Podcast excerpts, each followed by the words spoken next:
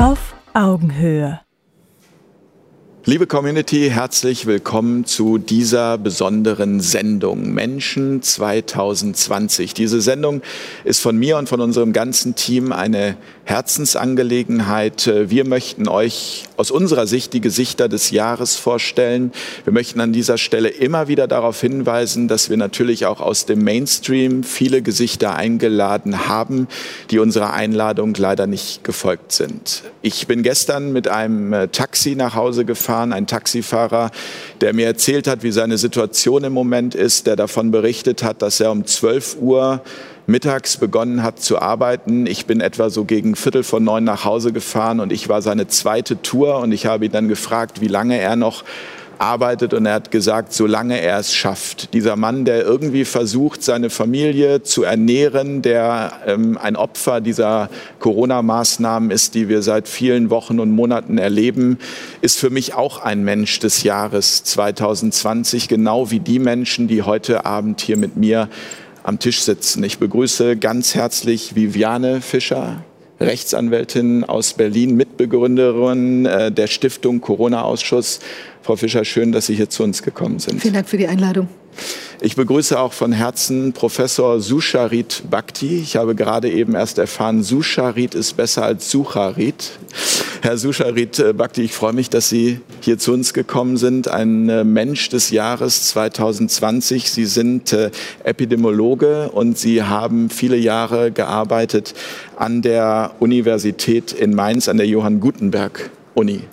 Und Sie haben einen Bestseller geschrieben, Corona-Fehlalarm ein Mensch des Jahres 2020. Herzlich willkommen hier in der Runde. Danke auch für die Einladung. Ich begrüße ebenso von Herzen Anselm Lenz, vom demokratischen Widerstand. Herr Lenz, Sie waren schon mal hier bei uns in einer Sendung und äh, auch Sie ein Mensch des Jahres 2020. Sie haben Ende März mit den Hygienedemos in Berlin angefangen. Sie haben viel Widerstand erfahren müssen, aber ich habe gerade im Vorgespräch erfahren, ähm, Ihr Blatt hat sozusagen bis jetzt schon eine Auflage von insgesamt 10 Millionen Exemplaren erreicht, die nicht nur gedruckt, sondern auch verteilt worden sind. Äh, sie setzen sich ein für die Demokratie, für die Grundrechte in diesem Land. Willkommen in der Runde. Dankeschön. Und und ich freue mich über Dr. Christoph Gringmuth. Herr Dr. Gringmuth, auch Sie waren bereits bei uns einmal in der Sendung. Wir haben äh, spontan in Berlin am 1. August eine Sendung aufgezeichnet von der Demo und äh, wir haben gesagt, wir wollten vier Demonstrationsteilnehmer in eine Runde setzen, was wir auch getan haben. Sie waren einer unserer Gäste und äh, ihnen ist dann etwas widerfahren, was, glaube ich, im Moment vielen Menschen in diesem Land widerfährt, dass sie dafür, dass sie an einer demokratischen Demonstration teilnehmen, ihren Job verlieren, ähm, ausgegrenzt werden. Wir sind sehr gespannt auf Ihre Geschichte, die Sie uns heute zu erzählen haben. Herzlich willkommen in der Runde. Vielen Dank für die Einladung. Eine Frage, die ich jetzt einmal an alle vier stellen möchte, gleich zu Beginn. Ladies first, Frau Fischer. Vor einem Jahr, heute genau vor einem Jahr, was haben Sie da gemacht? Na, ich glaube, da habe ich ein ganz normales Leben geführt. Ich bin irgendwie den, äh, der Tätigkeit nachgegangen, juristisch zu arbeiten und ähm, gut, ich bin schon eine Weile in so Grundrechtsthemen auch engagiert, aber ich glaube, ich habe ähm, mich einfach nur mit den ganz alltäglichen Dingen beschäftigt. Wir haben zwei kleine Kinder und ich habe zwei große Hunde und habe so ein, ich weiß nicht, also mich um die Tiere und die Kinder und das normale Berufsleben gekümmert. Herr Bhakti? Vor einem Jahr. Vor einem Jahr. Was, was haben Sie gemacht? War, war ich äh, ein sehr glücklicher Ruheständler. Ich bin ja seit einigen Jahren ähm, nicht mehr im Dienst. Wir haben ein kleines Kind. Äh, vor einem Jahr war er zwei Jahre alt. Deswegen war ich Hausvater, Hausmann.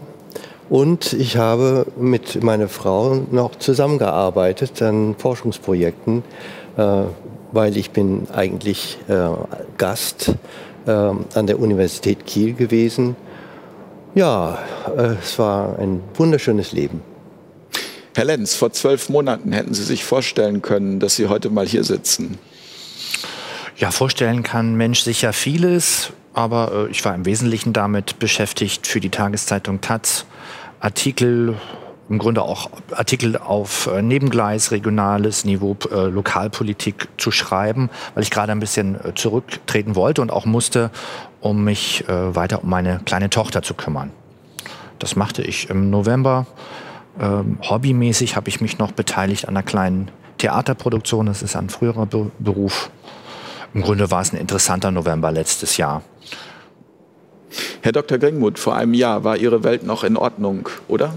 Ja, es war eben auch ein äh, für meine Verhältnisse normales, äh, ich möchte sagen, bürgerliches Leben. Ich äh, bin meiner Arbeit nachgegangen, äh, habe da gerade äh, neue Mitarbeiter eingestellt, äh, um ein neues Projekt aufzubauen und bin und habe mich ansonsten versucht, so gut wie möglich um meine Kinder zu kümmern. Also auch ein, ein, ein übliches, man könnte sagen, bürgerliches Leben. Sie sind Volkswirt? Ich bin äh, äh, promovierter Volkswirt. Das ist richtig, ja.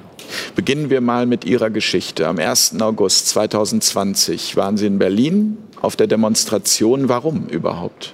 Warum sind Sie dahin gefahren? Ja, ähm,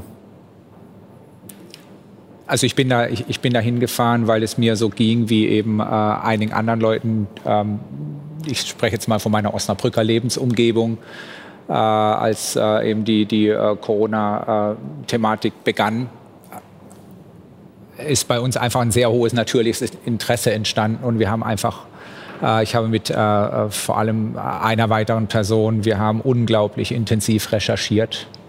Wir haben wochenlang eigentlich fast Tag und Nacht unsere äh, ganze Energie da reingesteckt, um zu verstehen, was hier eigentlich wirklich vorgeht. Sind sehr, sehr lange geschwankt. Äh, und irgendwann hat sich aber das Bild geklärt und dann kann man sagen, haben wir Angst gekriegt. Äh, und eben die Angst, die eben viele von uns, glaube ich, treibt, eben, dass äh, wir hatten einfach äh, das Gefühl, dass, dass mit den Corona-Maßnahmen und der Einschränkung der Grundrechte unsere Demokratie gefährdet ist. Und dann haben wir Stück für Stück versucht, uns zu fragen, was können wir tun und haben das eben in kleinen Schritten entwickelt. Und da hat sich dann eben äh, äh, im April, März, April eine Gruppe gebildet in Osnabrück, die hat sich immer mehr formiert. Äh, wir nannten uns irgendwann die Osnabrücker Bürgerbewegung. Und äh, ab, äh, das begann dann mit Spaziergängen, äh, die man äh, durch die Stadt veranstaltet hat. Und das mündete dann irgendwann darin, dass Kundgebungen veranstaltet wurden. Und so haben wir uns eben einfach formiert. Und als dann eben klar war, dass das in Berlin am 1. August die erste große Demo stattfindet, äh, da war es für uns alle klar, dass wir da unbedingt hin müssen, ein Zeichen setzen. Wir haben das eigentlich als unsere, als unsere Bürgerpflicht betrachtet, dass wir jetzt Flagge zeichnen. Und es war uns einfach so ein Anliegen, es war überhaupt keine Frage, dass wir da dass wir da hingehen. Und es war ja ein sehr beeindruckender Tag. Also wir sind auch vor Ort gewesen und es war eine bunte Menschenmenge. Ähm, alle waren fröhlich, haben das Leben begrüßt, gefeiert. Es war wunderbar, kann man sagen. Ich glaube, für, für alle, die dort waren, war es ein unheimlich schönes und äh, ergreifendes äh, Erlebnis und sehr, sehr positiv und äh, eben genau der, der friedliche Geist, äh, der hat auch allen, allen gut getan und ich glaube auch sehr viel Sicherheit gegeben, weil wir auch im Vorfeld, wir wussten auch nicht, wie wird das, wenn wir anreisen, was wird passieren, wird die Demonstration zugelassen, aber der Geist war so, so positiv und friedlich und das hat er, glaube ich, eben auch den ersten Tag sehr getragen, als dann die Demonstration ab, abgebrochen wurde, der friedliche Geist, hatten wir das Gefühl, das schützt uns auch. Ja, und hat, glaube ich, auch dafür gesorgt, dass eben nahezu nichts an Auseinandersetzungen, nahezu nichts passiert ist an Auseinandersetzungen. Nun wurde ja schon damals äh, versucht, diese Demonstration auch in eine rechte Ecke ähm, zu stellen und dann wurde das aber hinterher zurückgenommen. Ich habe irgendwo, ich glaube in der Frankfurter Allgemeinen Sonntagszeitung einen ganz kleinen Bericht gelesen, da stand, ähm, dass quasi der Verfassungsschutz äh, ja. gesagt hat, es war keine Demonstration der Rechten. Also das hat man natürlich irgendwo ganz klein so als mhm. Randbemerkung, aber es wurde ja. auf jeden Fall darüber geschrieben. Ähm, Sie sind dann ja aber trotzdem trotzdem, Sie haben dann was erlebt, das ist ja fast unglaublich. Ja, also. Sie äh, haben an unserer Sendung teilgenommen. Genau. Ich habe dann äh, eben äh, an, der, an der Sendung auf Augenhöhe am 1. August abends teilgenommen, wo wir ja über die Demonstration an sich einfach nur gesprochen haben Und äh, das, was dann bei mir persönlich begann, das begann ziemlich genau einen Monat später.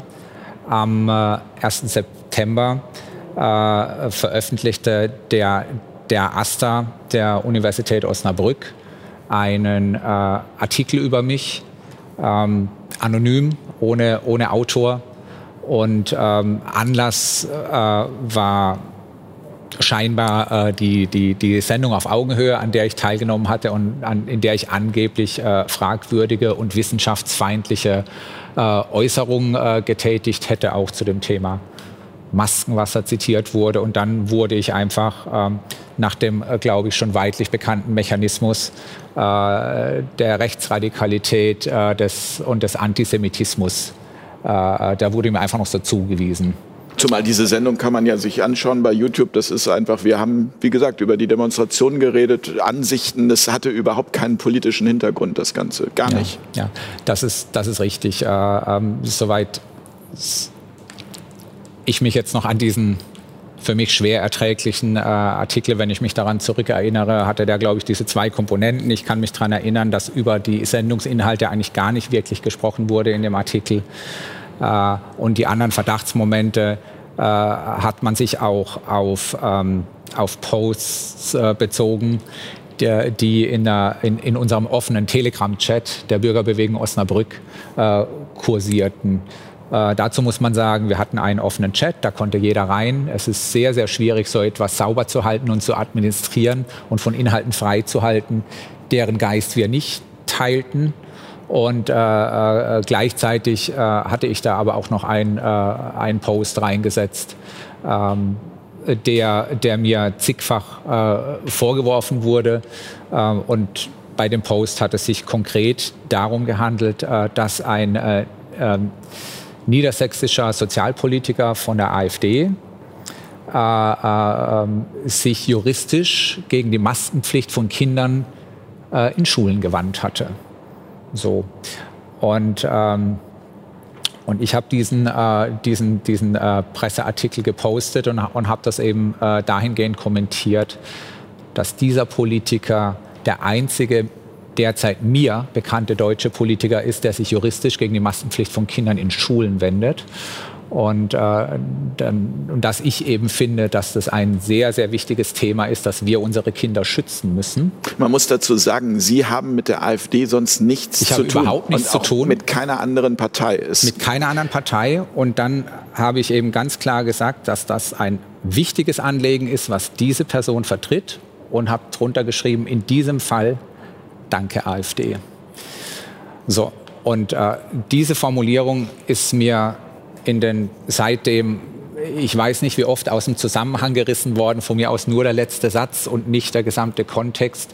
Und äh, meine Denkweise ist auch die, ich möchte immer trennen zwischen der Handlung einer Person und der Person selbst. Ich habe dann auch als Beispiel gesagt, wenn jetzt der Chef der Hells Angels äh, juristisch gegen die Maskenpflicht von Kindern in Schulen geklagt hätte, dann hätte ich das genauso als eine gute Tat empfunden. Und mir ist es ganz wichtig, dass man jeder Person ermöglicht, dass sie eine gute Tat tun kann, erstmal unabhängig von der, von der Person. Und das ist, glaube ich, auch eine, eine Denkweise, die im Moment nicht mehr gepflegt wird. Und für mein Verständnis folgt dann auch daraus die Kontaktschuld.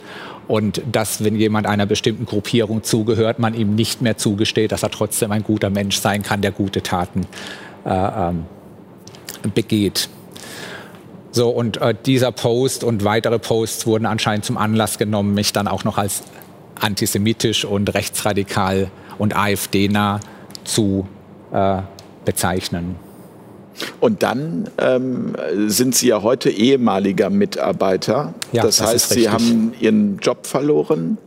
Ähm, das, äh, das war mehr oder weniger eigentlich eher eine, eine äh, zufällige Konstellation, die in dem Kontext dann erstmal unglücklich nach außen aussah. Tatsächlich war es so, dass die Hochschule und ich bereits im Juni äh, uns geeinigt hatten, ähm, äh, dass wir uns wieder dass wir uns wieder trennen. Das war eine Sache, die war völlig unabhängig und vor diesen ganzen mhm. Äh, äh, Corona Themen. Manchmal ist es einfach besser, wenn man, wenn es nicht passt, dann, dass man sich eben wieder trennt.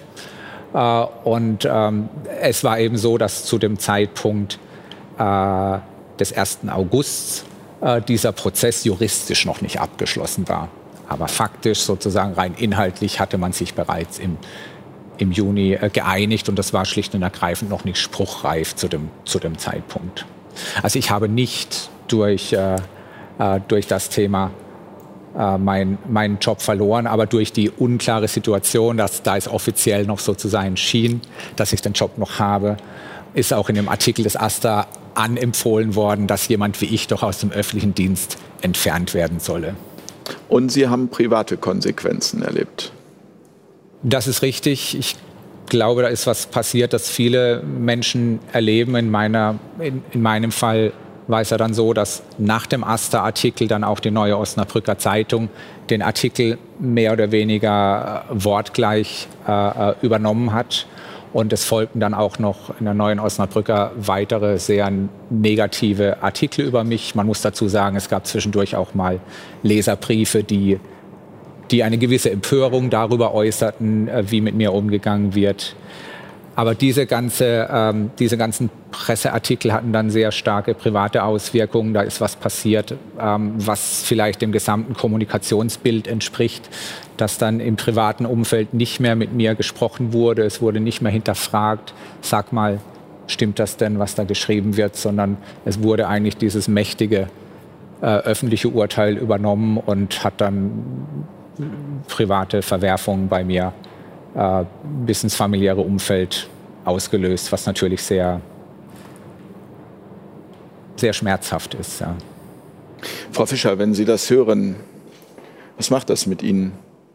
Ja, also das ist natürlich traurig. Also ich bin, also ich kann es auch sehr gut nachvollziehen. Als Juristin weil, auch. Ja, ähm, vielleicht ganz, ganz kurz, ich finde es also menschlich auch sehr, sehr traurig. Also ich erlebe das ja auch teilweise, dass eben Freundschaften sich auflösen oder man einfach im Moment nicht mehr miteinander sprechen kann oder auch in der Familie, also auch ähm, wirklich engeren verwandtschaftlichen Bereich ist es auch so, dass Leute da nicht mitgehen können. Also wie ich das jetzt sehe oder dass ich diese, sagen wir mal, Evidenzbasiertheit der Maßnahmen fordere und das, äh, da sind die einfach auf einem anderen Trip, muss man sagen. Und das wirkt sich natürlich ganz destruktiv aus. Ich finde, das ist auf der anderen Seite zu sehen, dass man natürlich auch neue Freunde findet und ich erlebe da jetzt für mich so, dass das teilweise viel intensivere Beziehungen sind oder auch, dass ich empfinde, es sind sehr, sehr wache Menschen, mit denen man jetzt zu tun hat, auch sehr herzliche Menschen. Und ich finde, dass die Beziehungsqualität, die man jetzt mit diesen neuen Personen hat, äh, teilweise eine größere Tiefe hat, als sie das vorher hatte, wo auch viel so, finde ich, viel Smalltalk war oder so, weil man sich eben mit diesen fundamentalen Fragen nicht so auseinandersetzen muss musste damals, ja. Aber ich finde trotzdem, dass natürlich dieser Prozess des Loslassens von dann gewachsenen Beziehungen auch, wo man auch Leute ja vielleicht 20 Jahre kennt oder noch länger und plötzlich hat man sich nichts mehr zu sagen oder trifft sich und geht dann ganz schnell wieder auseinander, weil man merkt, man ist auf so einem ganz anderen äh, Weg. Das finde ich schon ganz, ganz schwierig. Und juristisch ist das natürlich, also ähm, wenn ich das so höre, da kommt ja wieder, spürt man die Demokratieangst nicht oder die Zersetzung der ganzen äh, Gesellschaft, die da auch drin sich wiederfindet. Ja, also teilweise sehen wir es ja auch wirklich ähm, eben im ganz nackten juristischen Bereich, dass da eben abgemahnt wird, dass die Leute wirklich, wir haben ja auch Fälle, andere Fälle jetzt beobachtet, wo die Leute wirklich rausgeflogen sind aus ihren Jobs, ja, wo der Druck so groß wurde, auch bei Wissenschaftlern, die sich rausgewagt haben, mit vielleicht einer kurzen, einem kurzen Statement und zack, gibt es danach irgendwie auch an Universitäten oder so gibt's Gespräche und die Leute werden, werden da ihres äh, Jobs enthoben, beziehungsweise zumindest rausgenötigt, ja, also dass man dann Gespräche führt und dann ähm, entscheidet man sich auseinanderzugehen, solche Dinge gibt's auch und ähm, also das ist natürlich eine ganz, also eine verheerende Entwicklung aus meiner Sicht. Warum ist das so schwierig, was gegen Rufmord zu unternehmen? Also das bei Herrn Dr. Gringmuth ist ja Rufmord, muss man ganz klar sagen. Oder wie, wie werten Sie das? Ja, das ist, das ist Rufmord, weil ist ja klar, wenn, wenn ich jetzt in die Nähe von Antisemiten oder man nicht nur in die Nähe, sondern man sagt direkt, ähm, sie sind ein Antisemit, sie sind ein Nazi oder äh, rechts zumindest sehr stark, das, äh, das geht gar nicht. Also ich meine, das ist einfach eine Sache, die, die dürfte nicht passieren, ohne dass es eben entsprechende tatsächliche Anhaltspunkte gibt ja, und, oder tatsächliche Erkenntnisse, dass es so ist. Das, wird, das ist ja im Moment das Phänomen, dass wir eigentlich damit zu tun haben, es entsteht eine, also aus Kontaktschuld oder aus irgendwelchen anderen äh, Aspekten entsteht plötzlich eine fiktive Nähe, äh, die durch nichts gerechtfertigt ist. Ja. Was kann man dagegen tun? Ja.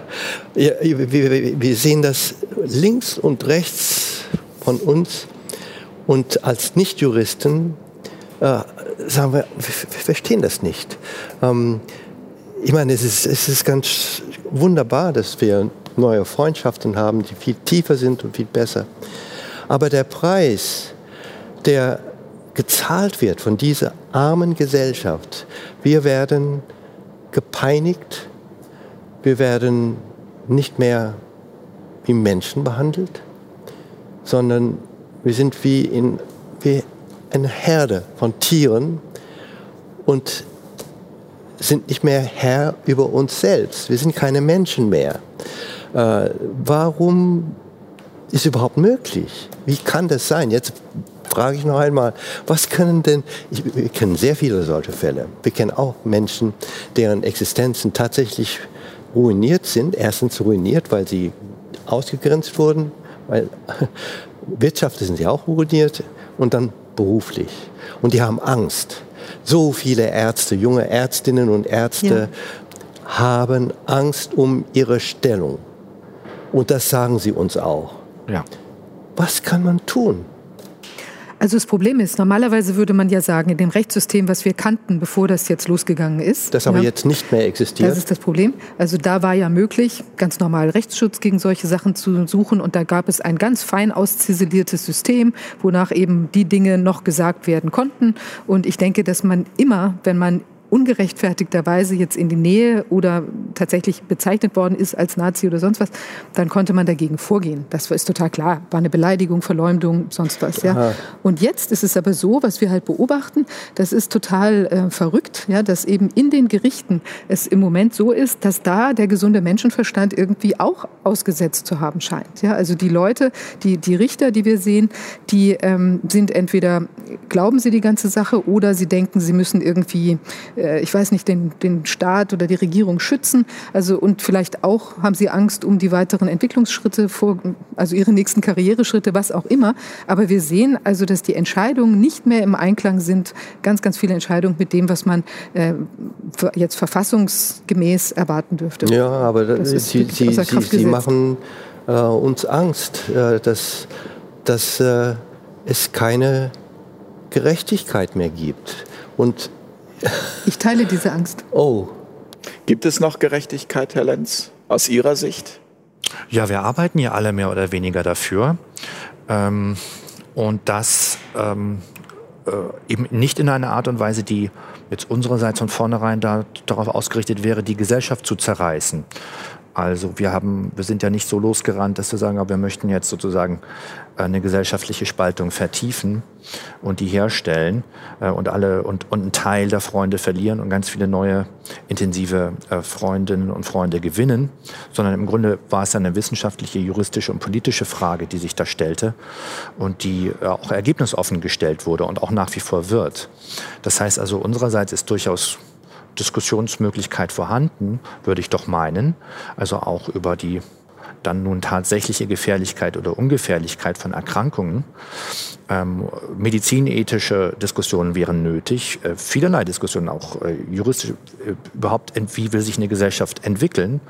Ähm, das Gespräch wollen wir ja führen, die Gegenseite allerdings nicht. Und dann wird es zu einer Glaubensfrage und zu einer Frage des Charakters, vielleicht auch des Wissens und der Intelligenz ähm, oder des sozialen Umfeldes und ähm, der Fähigkeit, sozialen Druck zu widerstehen.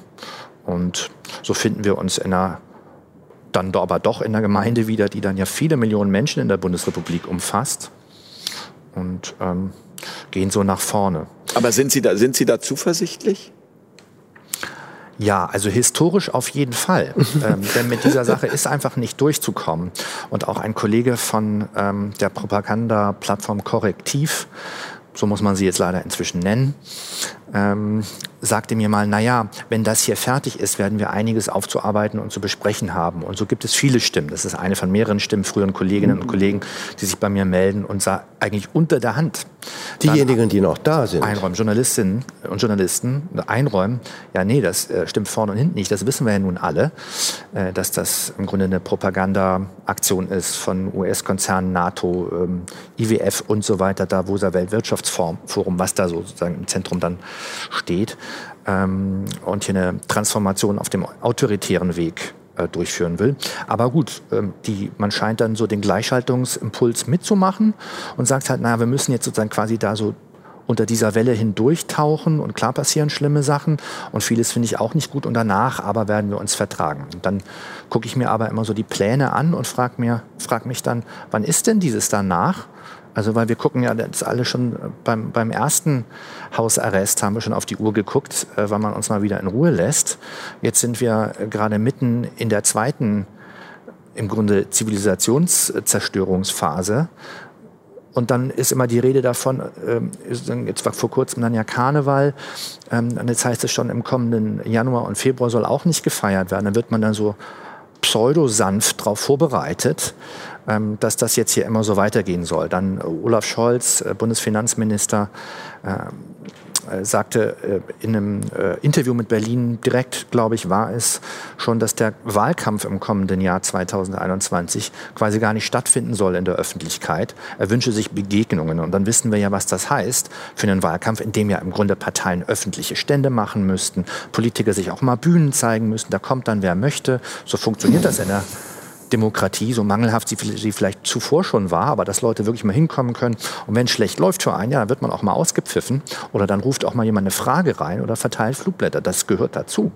Dem müssen die sich auch aussetzen können. Aber das möchte zum Beispiel als einer von vielen Olaf Scholz gar nicht mehr. Der möchte Begegnungen. Und dann wissen wir, dass da wird, dann wird dann gecastet, dann wird also sozusagen, ja, da werden Sorgen gehört, die sind dann so maßvoll, passen so ins Framing, äh, in die Rahmung und dann soll gewählt werden. Das hoffe ich zumindest. Übrigens haben die auch schon das Bundeswahlgesetz geändert. Also es gäbe, äh, es gäbe eine Menge, also zu, zum Nachteil der Demokratie und der Menschen, es gäbe eine Menge dazu erzählen. Also Gerechtigkeit wird es historisch geben. Ich äh, hoffe auch, dass sich die Menschen in Behörden, in der Justiz, äh, auch in der ausführenden Exekutive jetzt mal ein Herz fassen und sagen, nö, das Grundgesetz ist mir näher, äh, das Menschenrecht ist mir näher und auch mein Amtseid ist mir näher, als ähm, hier äh, solche Befehle auszuführen. Muss es vielleicht, Herr Professor Bakti, noch schlimmer werden, damit immer mehr Menschen es tatsächlich ähm, verstehen, begreifen? Sie haben einen, einen Bestseller geschrieben, Corona-Fehlalarm. Da steht ja eigentlich alles drin. Ich ähm, fürchte, ich fürchte, äh, dass das nicht funktioniert. Denn je schlechter es wird, es ist jetzt schon so schlecht, dass es kaum noch schlechter es wird, je schlechter es wird, desto weniger Menschen gibt es noch übrig, die das verstehen. Die sind nämlich fertig, die sind nicht mehr da. Aber mir hat ein Freund neulich tot. gesagt, ein Freund hat mir gesagt, irgendwie, ähm, es geht den Deutschen noch nicht schlecht genug. Die haben so deswegen solange, solange quasi, solange quasi ähm, Netflix noch läuft, solange es quasi genau, noch genügend Bier genau. im Supermarkt gibt, ähm, solange wird das auch äh, mitgemacht. Was, was ich glaube, wir alle realisieren müssen, ist, dass äh, die am wenigsten Privilegierten und dann die Mittelprivilegierten. Das sind auch die Menschen, die das am ehesten verstehen, weil es sie schon getroffen hat und sie haben sich damit befasst. Aber wenn es noch schlimmer wird, werden sie überhaupt nicht mehr da sein als mündige Bürger. Viele werden auch überhaupt nicht mehr existieren. Sie werden auch im Ausland sein oder irgendwo hingeflüchtet. Übrig bleiben dann die Leute, die immer noch mit Netflix gucken können. Im Gegenteil, ich habe dies gleich nicht schon mal äh, gesagt. Nicht. Das Problem ist, dass diese ganze Corona-Geschichte, das erinnert mich an, ich, ich bin wie im Albtraum. Wissen Sie, äh, Man wacht morgens auf und denkt irgendwie, das darf doch nicht wahr sein. Nein, dieser Albtraum äh, begleitet mich während meiner Wachzeit. Ich, es ist so ein, ein, eine Wahnvorstellung. Da ist ein Rattenfänger und er hat einen Pfeifer. Und diese Pfeife, die ist teuflische Töne. Und die Bürger, die noch nicht auf, die das nicht blicken, sie folgen ihm. In Abstand, mit Maske, Angst erstarrt. Sie können nicht mehr denken vor lauter Angst. Sie verlassen die heile Welt, ihre Häuser, ihr Hab und Gut und gehen. Und es ist das, was bewerkstelligt wird. Es gibt dann die Wächter und die Leute, die mit einer Peitsche da stehen und sagen, jetzt geht weiter, geht nicht zu nah einander, halt die Maske drauf. Und wenn sie weg sind, dann werden ihre Häuser und Hab und Gut durchaus übernommen von denen, die da bleiben. Und die, die da bleiben, die müssen nicht einsehen. Sie wissen schon alles. Aber je mehr Leute jetzt gehen, desto weniger sind überhaupt noch da. Das ist das, was ich versucht habe jetzt äh, bildlich. Deswegen habe ich gesagt, die einzige Möglichkeit ist, dass die Leute, die jetzt am Gehen sind, die Maske runterreißen, dann fasst euch bei den Händen und fangt an zu singen. Lasst mal eure Stimme wieder erklingen. Lebensfreude. Nein, das, die Menschen, die Menschlichkeit. Der Mensch ist doch beschenkt worden vom lieben Gott. Ich bin Buddhist, aber ich habe, ihr seid alle beschenkt worden. Drei große Geschenke. Euer Antlitz, Stimme, Nummer eins. Euer Gehirn, Nummer zwei, zum Denken. Und euer Herz, die Seele, zum Lieben. Und ihr seid dabei, alle drei Gottes Geschenke von euch zu stoßen. Und ich als Buddhist fürchte, dass das Konsequenzen haben wird für die ganze Gesellschaft, für euch alle. Und diese Konsequenzen werden unumkehrbar sein, weil ihr nicht mehr da seid. So. Ja, deswegen hört auf. Hört auf, alles zu glauben, so blind. Wir sind ja wie im Mittelalter, wo die, die Hexen verbrannt wurden, Hexenverbrennung. Nicht? Das, oder zu der Zeit, wo Mozart ist, ich war in Salzburg, ich wollte so gerne vorschlagen, dass äh, nach diesem Lockdown, was gekommen ist, äh, die junge Philharmonie von Salzburg tatsächlich auf den Marktplatz kommt und dann entgegen der Regeln um 9 Uhr abends ein Konzert gibt und dass die Leute auf den Platz kommen und ihnen zuhören. So wie normale Menschen gewesen sind. Seit vor dem Mozarthaus hätte das passieren müssen, aber ich bin nicht dazu gekommen, das äh, vorzuschlagen, leider. Hm.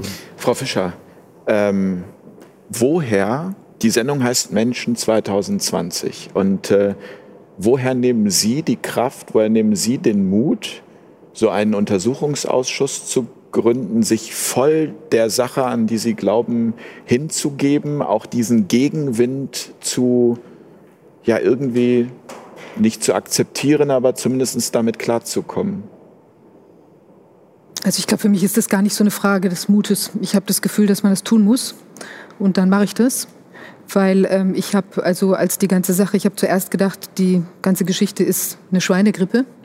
Also dass das im Prinzip wieder so ein Hype ist und dann regen so sich alle genau regen sich alle kurz auf und dann ist die Sache wieder weg. Aber als der Lockdown kam, da habe ich schon gemerkt, das ist ernst, ja. Und also kurz davor hatte ich das schon so ein Stück erkannt und dann habe ich also so eine Demokratieangst bekommen, dass mir wirklich drei Tage die Haare zu Berge gestanden sind. Und dann bin ich, äh, habe ich auch gemerkt, ich muss was tun. Ich kann jetzt da nicht sitzen und irgendwie diese Angst haben. Und dann habe ich ja diese Petition gestartet, die viele kennen. Ähm, äh, führen Sie die Baseline-Studie durch, endlich saubere Corona-Daten weil mir eben klar war, da stimmt was an der statistischen Basis nicht. Wir haben hier nicht ähm, Ebola-Tote an jeder Ecke. Äh, wir haben irgendwie ein sich nicht so dramatisch darstellendes Geschehen, also dass man nicht hätte sagen können, das ist für die Gesamtbevölkerung massivst bedrohlich. Und gleichzeitig habe ich gesehen als Juristin und Volkswirtin, wow, was hat das für diese ganze Geschichte, was wird die für katastrophale wirtschaftliche Auswirkungen haben und was tut sich da auf dem juristischen, in dem juristischen Bereich, da wird unsere Demokratie aufgelöst. Ja, also was, was, womit haben wir es da zu tun? Naja, und ich war damals, äh, war ich gerade bei uns, also ich züchte eine sehr seltene Schafrasse Also das ist auch ein Teil. Ich liebe Tiere. Ich ziehe, ich habe, also ich ziehe aus dem Zusammensein mit Tieren auch sehr viel Kraft und der Natur. Naja, und jedenfalls, das war dann auch so eine ganz bizarre Diskrepanz, ja, dass wir da irgendwie in dieser schönen Landschaft mit den Tieren, die da so zu einem kommen und alles wirkt wie immer. Und gleichzeitig kriege ich, wenn ich ins Netz gucke und irgendwie mit Freunden telefoniere, kriege ich mit, was sich da in Frankreich tut, was sich bei uns tut, also was da irgendwie im Gange ist, ja. Und das hat mich wirklich geschockt. Aber ich ziehe auch Kraft daraus, was zu tun, muss ich echt sagen. Also Paragraph 1 Tierschutzgesetz sagt doch, niemand darf einem Tier ohne vernünftigen Grund, ich glaube, ein Leid antun. Jetzt sehen wir, wie Millionen von Menschen allein in diesem Land so viel Leid angetan wird, ohne jeglichen vernünftigen Grund. Also wird der Mensch in diesem Land nicht einmal denselben Schutz genießen wie ein Tier. Einverstanden? Ja. Ich, ich habe Bilder gesehen, Herr Lenz, äh, und die Frage auch an Sie, was den Mut angeht. Äh, da gefriert einem das Blut in den Adern. Mauerpark, Berlin, da wurden Sie äh, verhaftet. Ähm, was, also, was macht das mit Ihnen? Also wenn man schon als Zuschauer davor sitzt und denkt, das darf doch nicht wahr sein. Also Sie haben ja, mhm. Wenn ich das in der Wahrnehmung richtig weiß, da niemanden beschimpft angegriffen. Sie waren aufgebracht, aber das ist ja etwas, würde man sagen, jetzt bei jedem Fußballspiel gibt es genügend Fans, die aufgebracht sind ähm, und die werden trotzdem nicht festgenommen. Das ist korrekt. Das war eine angemeldete Versammlung und in dem Vorfeld verteilte ich eben noch unsere Zeitung Demokratischer Widerstand. Ähm, ich muss allerdings sagen, es war der Tag nach dem 29. August und ich hatte schon die Bilder von der Nacht gesehen, wie der Berliner Senat da äh, unsere Polizei instrumentalisierte, um auf die Leute da einprügeln zu lassen, auf Zeltstädte loszugehen und so. Die Leute hatten sich ja versammelt, äh, millionenfach und mehr in Berlin zur verfassungsgebenden Versammlung. Und zwar das, äh, und, und zwar aus dem Grund, weil das Grundgesetz eben gebrochen wurde und man eben sagt, wir möchten das Grundgesetz aber behalten, wir möchten, dass es eingehalten wird.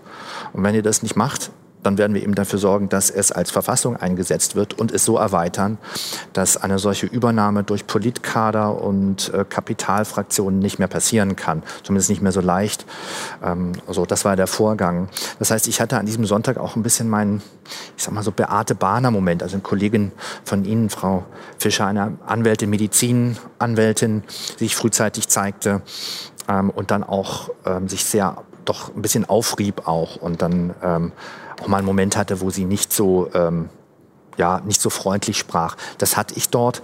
Ähm, allerdings gereicht das im Mauerpark zumal. Also wer den Berliner Mauerpark kennt, der, also, der kennt diesen Sündenpfuhl sozusagen. Äh, ist auch auf eine heitere Art jetzt erstmal gemeint. Äh, Im Grunde müsste man dort sagen können, was man möchte äh, und dann nicht gleich ein umzingelt werden von äh, Polizeitruppen und dann abgeführt werden. Also zumal ich als ähm, als Journalist unterwegs war, Herausgeber tatsächlich der momentan äh, auflagenstärksten oder einer der auflagenstärksten Zeitungen der Republik. Das alles ist nicht nichts.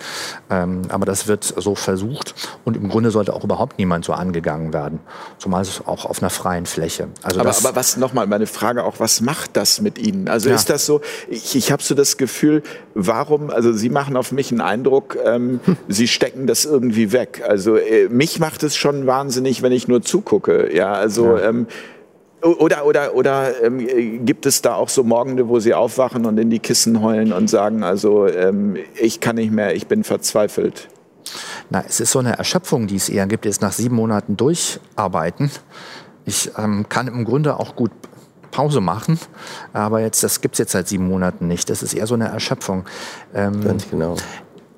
Was mir ein bisschen abfehlt, ist, eigentlich bin ich ein äh, und das hoffe ich auch immer noch, eigentlich ein sensibler Mensch, bisschen stiller. Ich neige nicht dazu, zum Beispiel drei Minuten am Stück durchzureden und immer dasselbe zu sagen und aufs Grundgesetz zu bestehen. Und so im Grunde interessiere ich mich für ja auch kulturelle Inhalte, äh, auch für den Spaß, ähm, Humor, ähm, äh, also eher für auch fürs große Ganze. Aber dass ich jetzt ähm, in so einer, in so einer äh, Position auf einmal bin, in der tatsächlich auch so ein Begriff wie Verantwortung dann eine, eine Rolle spielt, da warten Leute, dass ich jetzt auch dann komme und was sage. Und ich kann die, ich kann jetzt nicht einfach hier einen Purzelbaum machen und so. Und ich kann mich jetzt auch im Grunde nicht verhaften lassen ähm, und, äh, oder das riskieren, weil ja, weil das Leute enttäuschen würde und die diese Zeitung weiterhaben möchten und so weiter und so fort. Das ist neu. Äh, das hatte ich so in den, in den Dimensionen nicht und dem kann, weiß ich auch, dass ich nicht vollständig dem gerecht werden kann. Aber ich mache halt, was ich kann und dann stehe ich dann auch so in einem Moment, der auch auf eine Schwäche von mir selber zurückgeht dann aber sozusagen in der Durchführung äh, trotzdem natürlich vollkommen absurd ist äh, und aber leider auch vielen anderen passiert ist. Es wurden Familien abgeführt, weil sie gesungen haben. Es wurden alte Frauen äh, überwältigt, gesehen, weil sie ja. Grundgesetze bei sich trugen. Es wurden ähm, Schwangere geschlagen. Also es sind die absurdesten Sachen, die, und mit Pardon, jetzt muss man tatsächlich sagen, Merkel-Regime, ich habe mich solchen Begrifflichkeiten immer enthalten, hege da auch keinen Hass, aber äh, es ist wirklich unfassbar, was, Unfassbar. was hier abläuft. Unfassbar. Äh, es hätte niemand für möglich gehalten. Also ich wusste, dass das, was wir So so, brutal. kennen, dass das, also dass da was am Wanken ist, wusste ich spätestens seit der äh, Finanzkrise der sogenannten von 2007 bis 2009 und äh, dementsprechend habe ich dann ja auch gearbeitet. Dass es jetzt so kommt, ähm, mit dieser Wolte äh, und einer solchen Boshaftigkeit, das hätte ich nicht gedacht. Im Grunde wäre der Anlass ja zu sagen, wir haben hier ein Problem. Ähm, Der Westen, vor allen Dingen die USA, sind hochverschuldet in China. Ähm, Ein paar Systeme funktionieren strukturell einfach nicht mehr. Im Grunde weiß es auch jeder. Jetzt diskutieren wir mal drüber und schauen mal, wie wir aus der Sache rauskommen. Herr Professor Bhakti, ähm, ich Sie, äh, nehmen Sie eigentlich als einen sehr ruhigen, besonnenen Menschen wahr. Können Sie auch so richtig wütend sein? Sind Sie wütend? Sie haben, Sie haben eingangs Also gesagt, Sie waren vor einem sagen. Jahr noch ein glücklicher Mensch. Ich war ein vollkommen glücklicher Mensch. Wissen Sie, so, jetzt werde ich mal ein bisschen was. Meine Eltern haben mir wichtige Sachen bei, beigebracht für, für mein Leben. Meine Mutter, eine so kluge Frau, sie war Ärztin und von ihr habe ich auch die ersten Sachen der Medizin gelernt. Ähm, sie hat gesagt, der Buddhist sagt, dass das Leben eigentlich nicht so toll ist und es sehr, dass, dass man leidet im Leben und dass es drei Quellen des Leids gibt. Erstens Gier, Gier, Gier nach allem, was sie wollen, nicht nur Geld, sondern überhaupt. Zweitens Zorn und drittens Irrglaube. Und du sollst durchs Leben gehen und möglichst diese drei Quellen des Unglückes meiden oder auslöschen. Und deswegen bin ich am Ende meines Lebens, noch nicht ganz am Ende, aber sehr spät im Leben, jemand, der extrem wenig Gier hat. Ich hatte keinen Zorn. Zorn kannte ich nicht. Ja, unser Haus, unsere Familie ist eine Familie, wo nicht ein böses Wort fällt. Und drittens, ich habe mein Leben versucht, keinem Irrglauben zum Opfer zu fallen. Deswegen bin ich in die Forschung gegangen, in die Medizin, weil ich wollte die Wahrheit wissen. So, und ich bin auf allen Ebenen eigentlich zufrieden mit dem, was gelaufen ist. Und deswegen habe ich sehr wenig gelitten. Jetzt leide ich. Ich leide jeden Tag. Und ich leide, weil ich Zorn. Ich bin so wütend. Ich kann es nicht ertragen. Und ich sage das jetzt auch. Ich kann es nicht ertragen. Ich habe eine 16-jährige Tochter, wissen Sie? Sie geht in die Schule. Diese Tochter darf eigentlich keine Maske tragen, weil sie ein bisschen Asthma hat. Und sie wird gezwungen, eine, Mas eine Maske zu tragen. Und es ist so weit, dass sie mir sagt, Papa, lass mal mich in Ruhe, ich will die Maske auch tragen. Denn wenn ich das nicht tue, dann falle ich auf und die Leute dann ich hier. Ja. Und dann reicht es nicht, ich als Mediziner, der sein Leben lang Medizin gemacht hat und weiß, dass diese Maske gefährlich ist für Kinder. Ja, hinter dieser Maske steigt die CO2-Konzentration. Das lernt doch jeder Mediziner in den ersten Semestern des Studiums. Weiß doch jeder. Und so steigt die Konzentration hinter der Maske über der Konzentration, die zulässig ist an einem Arbeitsplatz eines Erwachsenen. Das kann man nachlesen. Und deswegen, wenn man Maske trägt, steigt die CO2-Konzentration im Blut. Eure steigt und die von meiner Tochter steigt. Und deswegen ist es nicht erlaubt. So. Und was tun die Politiker? Und jetzt werde ich etwas sagen. Ich habe fast am meisten Wut und am meisten Zorn gegenüber meinen Kolleginnen und Kollegen, die nichts dagegen tun. Denn wir, die Ärzte, sind verdammt nochmal dafür zuständig. Wir haben auch ein Eid geschworen. Ne? Am Ende steht, ich werde selbst unter Bedrohung mein medizinisches Wissen nicht zur Verletzung von Menschenrechten und von bürgerlichen Freiheiten anwenden. Und was tun meine Kolleginnen und Kollegen? Da kommt ein Virus vorbei, alle Leute, nicht alle, aber viele sagen, wow, das große Killer-Virus ist da, also müssen wir das und das machen. Das ist falsch.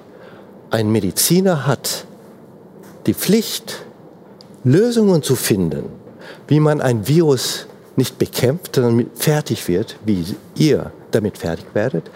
Und zwar so, dass die Menschenrechte nicht verletzt werden. Das ist unsere Pflicht. Und diese Pflicht erfüllen wir nicht. Deswegen, ich wurde mal gefragt zuletzt, da hatte ich auch Zorn, würde ich mich dann mit Herrn Drosten zusammentun, um dieses zu... Ich habe gesagt, nein. Diejenigen Ärztinnen und Ärzte, die so weit gegangen sind, um dieses hier zu forcieren, mit, sie gehören überhaupt in keinem Gremium, sondern sie gehören ausgeschlossen.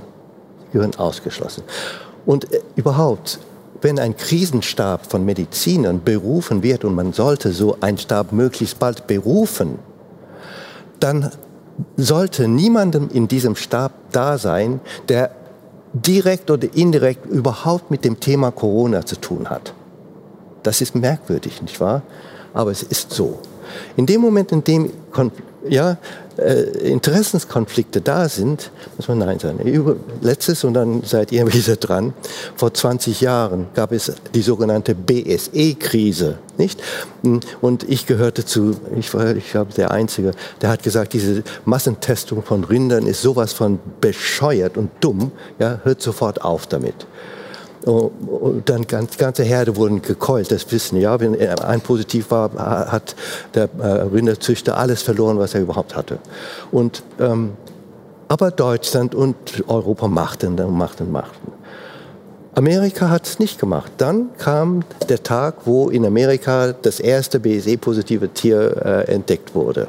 Und in Amerika, wow, was machen wir denn jetzt? Wisst ihr, was gemacht wurde? Die Amerikaner waren damals noch okay, ja. Es wurde tatsächlich ein Krisenstab eingesetzt von Experten. Und Voraussetzung war, dass niemand auf dem Gebiet BSE arbeitete. Und die haben sich zusammengetan und innerhalb von wenigen Tagen und Wochen haben sie beschlossen, keine BSE-Testung zu machen. So. So ist es gelaufen. Herr Dr. Gringmuth, ähm, wenn Sie jetzt mal das Jahr Revue passieren lassen, bereuen Sie das, dass Sie am 1.8. auf der Demo waren? Bereuen Sie, dass Sie bei uns waren? Wünschen Sie sich manchmal einfach, das wäre alles nicht passiert?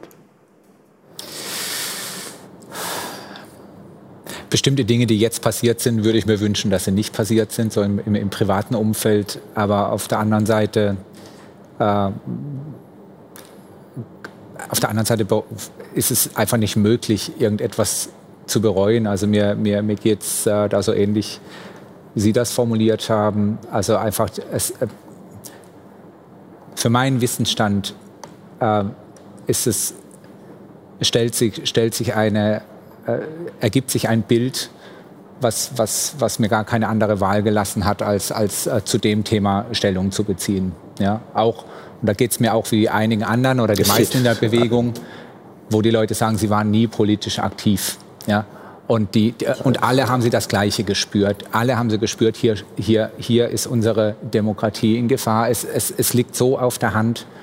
Und genauso hat sich für mich die Frage überhaupt nicht gestellt. Ja? Es war völlig klar, was, was ich jetzt tun muss und ja. tun möchte.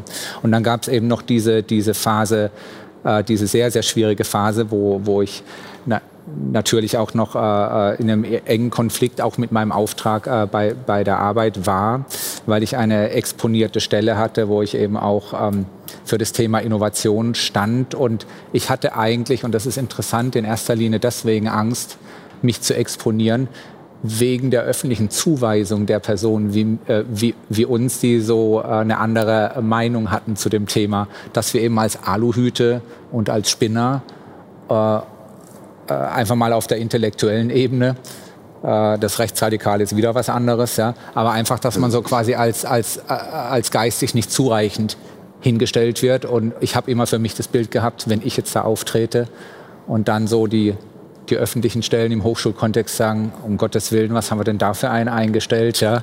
Äh, einer, der nicht bei Trost ist. Das war so mein, mein, mein Konflikt und das hat mir auch schwer noch eine Weile äh, zu schaffen gemacht und auch, wie ich halt gespürt habe, dass ich und äh,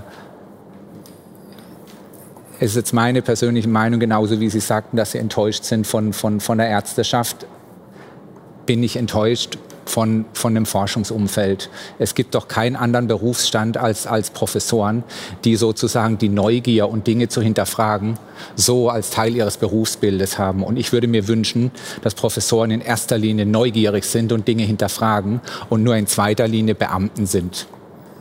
Ja. Das, das, das, das, würde ich, das, das würde ich mir wünschen. Und ich bin wirklich und ich merke jetzt auch, wie sozusagen mein Herz anfängt zu klopfen, wenn ich das sage. Das, äh, und wenn ich jetzt sowas sage, dann denke ich schon wieder, das ist jetzt ein Risiko, dass ich das ausspreche. Nein. Und, und es darf eigentlich nicht sein, dass man sozusagen, wenn man so etwas ausspricht, Puls kriegt und denkt, dass es ein Risiko ist. Sondern es muss einfach möglich sein, dass wir unsere Meinung sagen können. Und ich bin auf so wenig Offenheit gestoßen und gerade in diesem intellektuellen Umfeld. Die Daten liegen auf dem, äh, auf dem Tisch. Man muss sie einfach mal bereit sein anzuschauen. Man muss zumindest diskussionsbereit sein. Ja.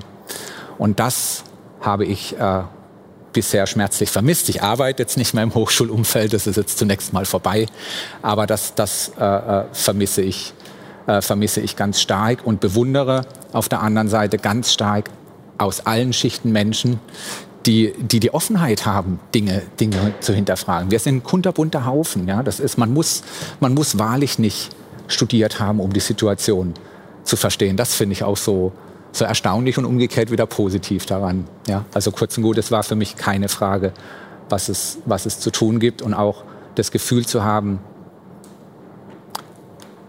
es ist wichtig jetzt für, für unsere Demokratie auch einzustehen und, und, und diese Meinung zu äußern, äh, zu äußern. Das gibt auch mir, muss ich sagen, durchaus ähm, eine Kraft, weiterzumachen, auch wenn das Aufwachen manchmal morgens nicht so schön ist.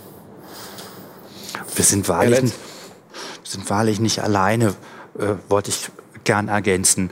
Tatsächlich, also äh, zum Beispiel großartig so akademische Kapazitäten wie Professor Back, die äh, da sind, aber sie sind auch nicht alleine. Es gibt dann ja noch John Ioannidis und tausende andere, die zu nennen wären. Und das ähm, da werde ich auch nicht müde, das weiterzusagen, einfach auch, weil das stimmt.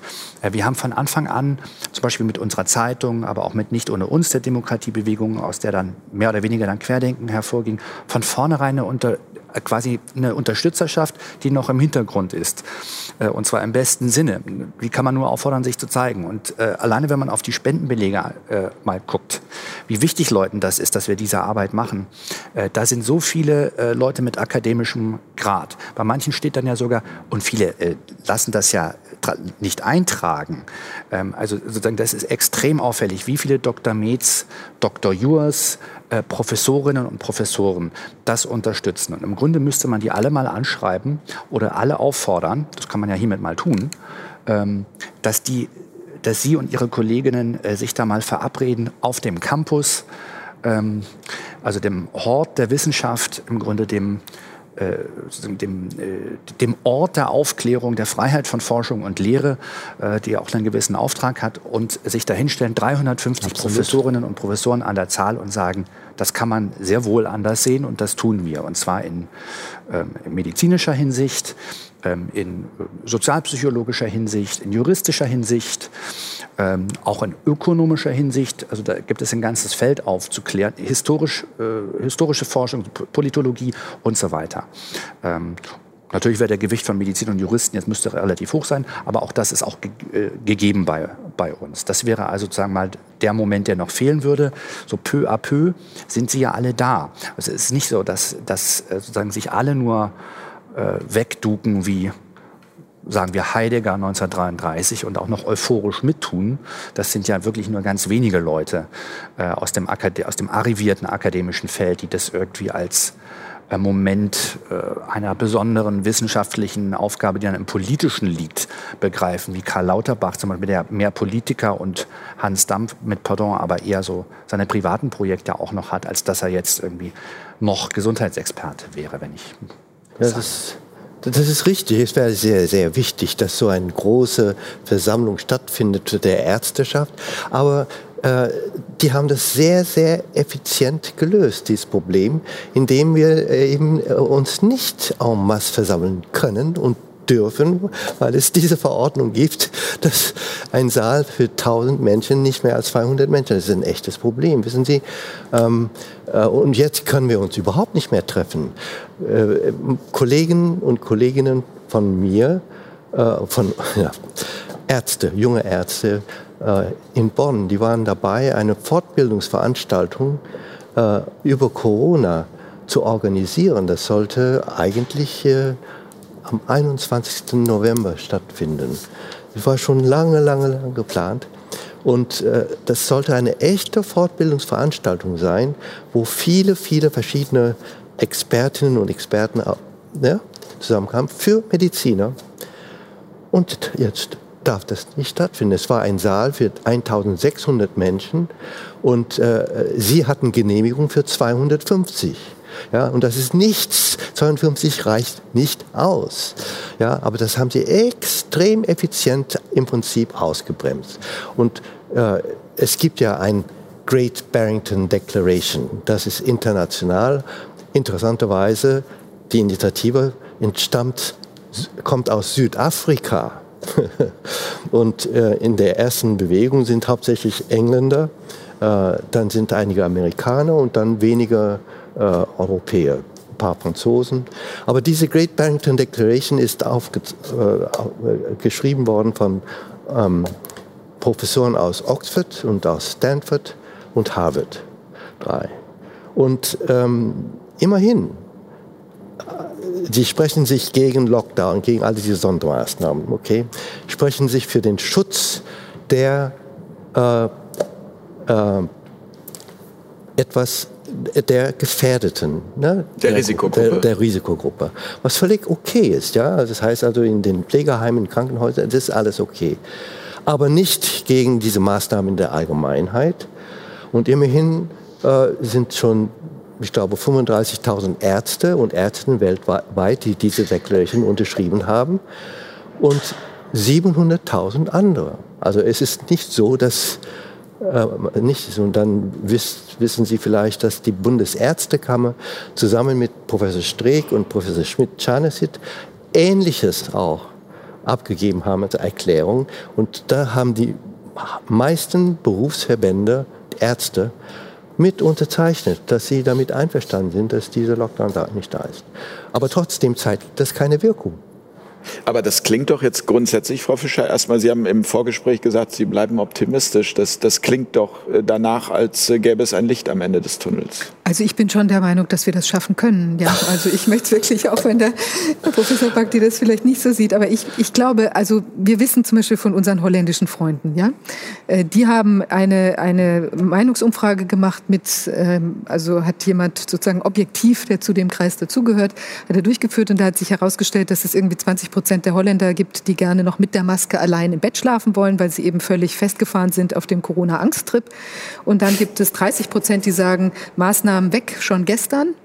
Und dann gibt es circa 50 Prozent Wechselwähler, die irgendwo dazwischen sind, die ein bisschen Angst haben, äh, also die das irgendwie ernst nehmen, die aber gleichzeitig so ein Bauchgefühl haben oder so, also irgendwie hm, ist doch alles ein bisschen übertrieben.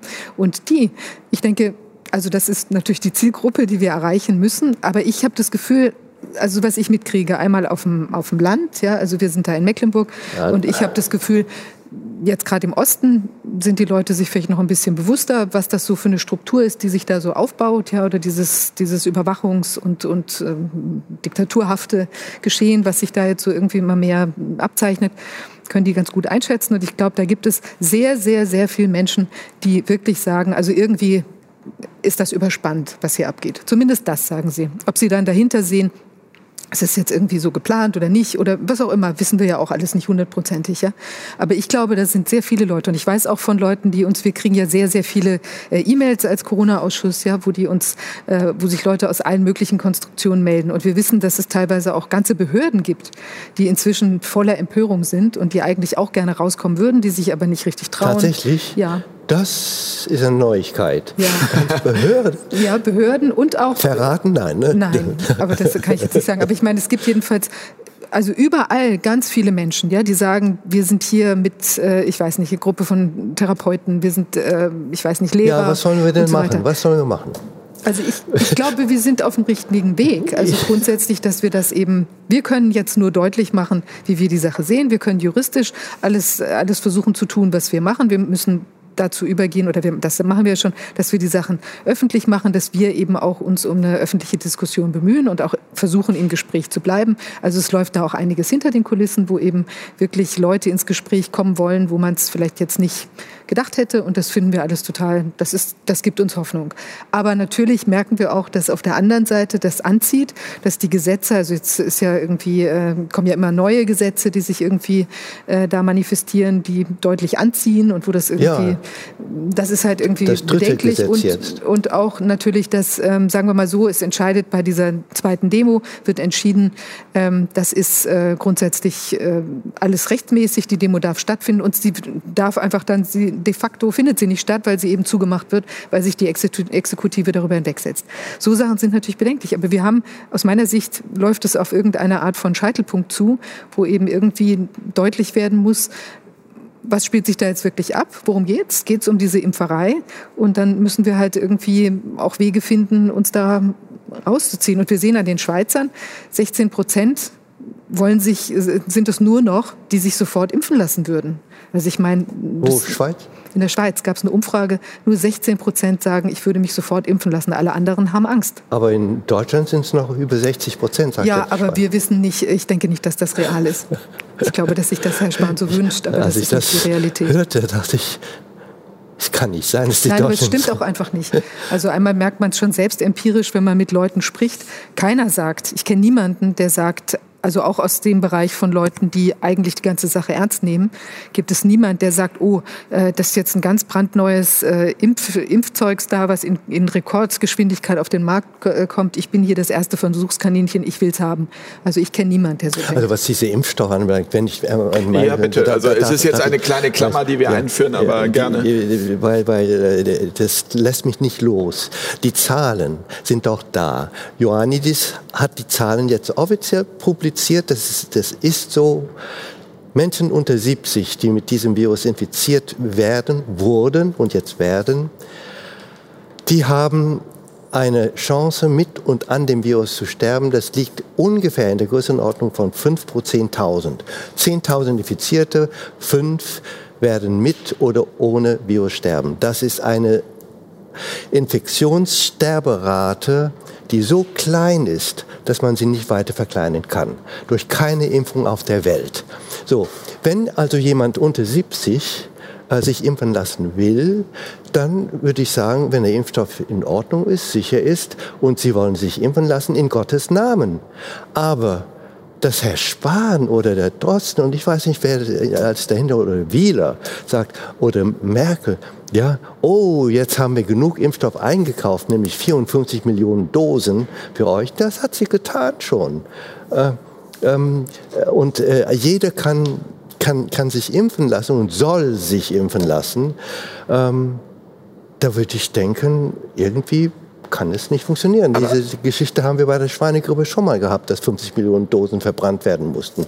Aber, aber ist es nicht genau aus dem Grund, Herr Professor Bakti, so wichtig? Sie sagten eben mit Herrn Drosten möchten Sie nicht sprechen, aber ist es nicht gerade wichtig? Also meine, meine, also als wir hier die Fair Talk gegründet haben, haben wir gesagt, eigentlich stellen wir uns vor, da wünschen uns, dass Herr Spahn, Herr Drosten, Herr Professor Bakti und Wolfgang Wodak mit an einem Tisch sitzen und miteinander sprechen. Und zwar sachlich und nicht über den anderen, sondern einfach auf, ja, auf den wissenschaftlichen Erkenntnissen, die all diese Wissenschaftler haben. Also äh, die Impfung ist nicht etwas, was ähm, zum ärztlichen Handeln gehört. Ja? Die Impfung ist ein Agenda. Das ist etwas, was festgestellt wird, festgelegt wird. Und das ist nicht ein medizinische, äh, was ich, ich kann mich nicht, ich bin nicht äh, vorbereitet auf diese Frage. Wenn es um die, den Sinn der Impfung ginge, dann äh, muss man sich mit den Leuten zusammentun wie Wieler und Spahn und Merkel. Ja, das sind die Leute, die das nämlich entscheiden. Ähm, wenn es um die Impfstoffentwicklung geht, dann muss man tatsächlich mit den Wissenschaftlern und Medizinern sprechen, die diese Impfstoffentwicklung machen. Ja, und dann, dann, dann würde ich äh, bestimmte Fragen stellen. Ja, ähm, und, und dann, dann gäbe es eine Diskussion, die sinnvoll wäre. So, also die Impfstoffentwicklung unter den Medizin- und Wissenschaftlern, aber Impfstoffstrategie, Impfstrategie überhaupt als Agenda dann mit den Politikern, weil sie das ja festlegen. Ähm, ah, ja, wo war ich jetzt? Noch letzte Sache. Gerne. Wenn, wenn, wenn, wenn jetzt jemand kommt und sagt, gut, dann brauchen wir eine Impfung für die ähm, gefährdete Gruppe. Das sind die Älteren, über 75, mit Vorerkrankungen. Denn das ist das, was die meisten überhaupt nicht verstehen. Es ist nicht wahr, dass wenn mein Oma, oh, ich habe keine Oma mehr, aber ähm, äh, mein, meine 80-Jährige, 90-Jährige, 100-Jährige äh, infiziert wird, dass er sterben muss, weil er älter ist. Das ist nicht wahr. Wenn jemand keine ernsthafte Vorerkrankung hat, hat er genauso gute Überlebenswahrscheinlichkeit nicht ja, wahrscheinlich sehr, sehr hoch als ein 70-Jähriger. Ich meine, ich bin, sage ich, alle Leute wissen es inzwischen, ich, ich bin 74.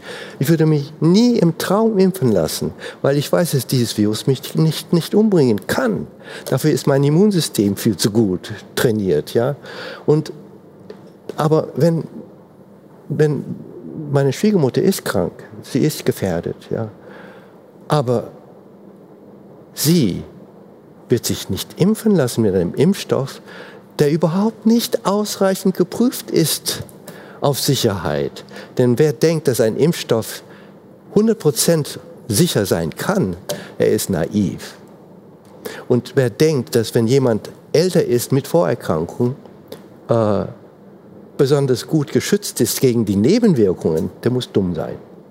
Ich, ich, ich würde sagen, das Thema Impfen, wir, wir machen nochmal aus, dass wir sozusagen Impfstoffexperten oder Entwickler suchen und dann laden wir sie nochmal ein und dann freue ich mich auf eine Jede weitere, Zeit. eine weitere Die werden Runde aber nicht kommen. zu diesem Thema. Wir werden es aber, wir werden es wir werden's bis zum Ende, wir werden es versuchen. Ich möchte eine Äh, ganz kleine ja, juristische Anmerkung machen. Ja. Also ich finde, dass ähm, es ist so eigentlich ein, ein, es gibt ja Vorgaben, dass es normalerweise eben sehr lange dauert, so einen Impfstoff äh, zu entwickeln, zu überprüfen. Also man hat zu Time to. Market ist ja normalerweise acht Jahre Ja. oder so, wo das äh, circa in dem Größenordnung fünf bis zehn Ja, Jahre, ja. je nachdem, äh, spielt sich das ab. Und das hat ja auch was mit äh, dem Vorsorgeprinzip zu tun, was, was ja in der EU gilt. Deshalb gibt es diese Normen. Die kann man nicht einfach so außer Kraft setzen. Jetzt wird das alles da rausgerollt in dieser wahnsinnigen Geschwind- Geschwindigkeit und juristisch. Also ich sehe das äh, als ganz, ganz kritisch, weil das ist ja eine, wir machen da einen, einen möglichen Schaden, auch einen volkswirtschaftlichen Schaden. Also wenn wir jetzt durch einen ungeprüften Impfstoff da, also ein menschliches, ein unendliches menschliches Leid, wenn das jetzt so ähnlich wie bei der Schweinegrippe äh, abgeht und die Leute dann irgendwie Narkolepsie haben oder was weiß ich für Geschichten, Schlimmeres sterben oder sonst was passiert. Äh, aber wir haben natürlich auch einen riesigen volkswirtschaftlichen Schaden, weil wenn dann Leute ausfallen im großen Stil, die vielleicht jetzt ein ganz normales Leben gelebt hätten, ja, und äh, hätten arbeiten können und so weiter. Also das geht, das ist also so in, in eklatantem Widerspruch zu dem, was eigentlich eine Regierung leisten müsste, nämlich auch genau solche Sachen gar nicht zuzulassen, zu verhindern, dass ein solcher Kram ungeprüft einfach auf den Markt geworfen wird. Natürlich. Äh, Die volks volkswirtschaftliche Seite, ehrlich gesagt, ist mir egal. Aber was jetzt passiert, sind Menschenversuche. Das ist das, was mich zutiefst, also in meiner Seele, ja, ich kann nicht sehen. Es, es, es, es kann auch nicht sein, dass Entschuldigung, Juristen das überhaupt zulassen, dass Menschenversuche. Wissen Sie, wenn, wenn in, in, in Deutschland ein Tier Versuch gemacht wird. Meine Frau ist Forscherin, sie macht Tierversuche. Ich habe auch Tierversuche gemacht. Was mussten wir seitenlang das, das begründen, begründen, begründen? Da gab es eine Kommission, die hat jedes Wort geprüft. Jetzt ist die ganze Welt ein riesen Versuchskäfig geworden. Wiese. Und dafür brauche ich nicht mit irgendwelchen Experten hier zu diskutieren. Das ist Fakt. Wenn Sie einen nicht ausreichend geprüften Impfstoff applizieren, das ist ein Menschenversuch. So, jetzt bin ich es los. Und all dran. das aus äh, einer wirtschaftlichen und militärischen Motivation. Ähm, ah, tatsächlich ist sozusagen die. Das ist eine Unterstellung. Sie sind Verschwörer. das, äh, ja, also der Aufklärung verpflichtet und auf der Spur das Ganze zu erklären, was sich da leider abzeichnet, was wir jetzt auch heute nicht vollständig nochmal durchdeklinieren wollen, ist leider nicht sehr heiter. Ähm, auf jeden Fall ist es eben so, dass äh, tatsächlich die volkswirtschaftlichen Schäden sind im Grunde gleichgültig.